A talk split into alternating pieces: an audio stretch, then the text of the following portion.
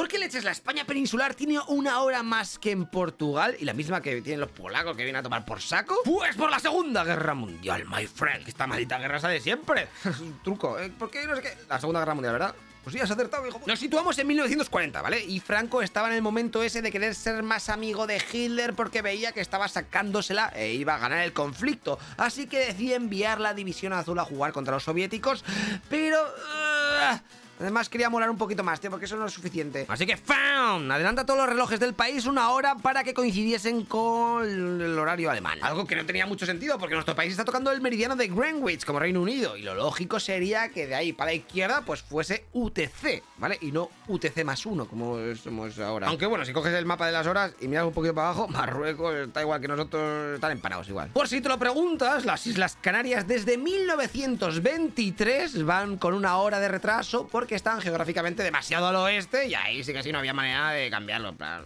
se iba a notar demasiado. De todas maneras, este cambio horario que hizo la PACA no solo servirá para acercarse a la Alemania nazi, sino que era un gesto para diferenciarse de la República, y es que durante la Guerra Civil cada bando usó un uso horario diferente. Ya que estamos, te recuerdo que en 2018 el Parlamento Europeo quiso suprimir los cambios horarios, esos de que en verano una hora más te despiertas, te quitan una hora, por el otro lado, no sé qué, puto Cristo la hostia.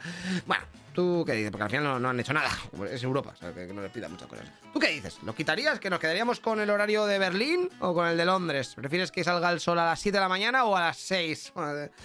¿Quieres que sales del curro y queda sol o que salgas del curro y ya sea de noche? Lo eliges tú. Venga, ponme en los comentarios. ¡Hasta luego, loco pixas! Hey, una cosa, tú que estás escuchando este podcast, te recuerdo que todo esto está subido en el canal de A Toda Leche de YouTube, ¿vale? O sea, que buscas en YouTube A Toda Leche y lo verás con vídeo, que yo creo que a lo mejor te va a molar más, ¿vale? Bueno, si no, pues tienes así para trabajar o lo que sea, pues el podcast, pero si no lo ves en vídeo. Así me ayudas un poco o te haces Patreon y así apoyas el contenido. Eh, todo esto cuesta un porrón.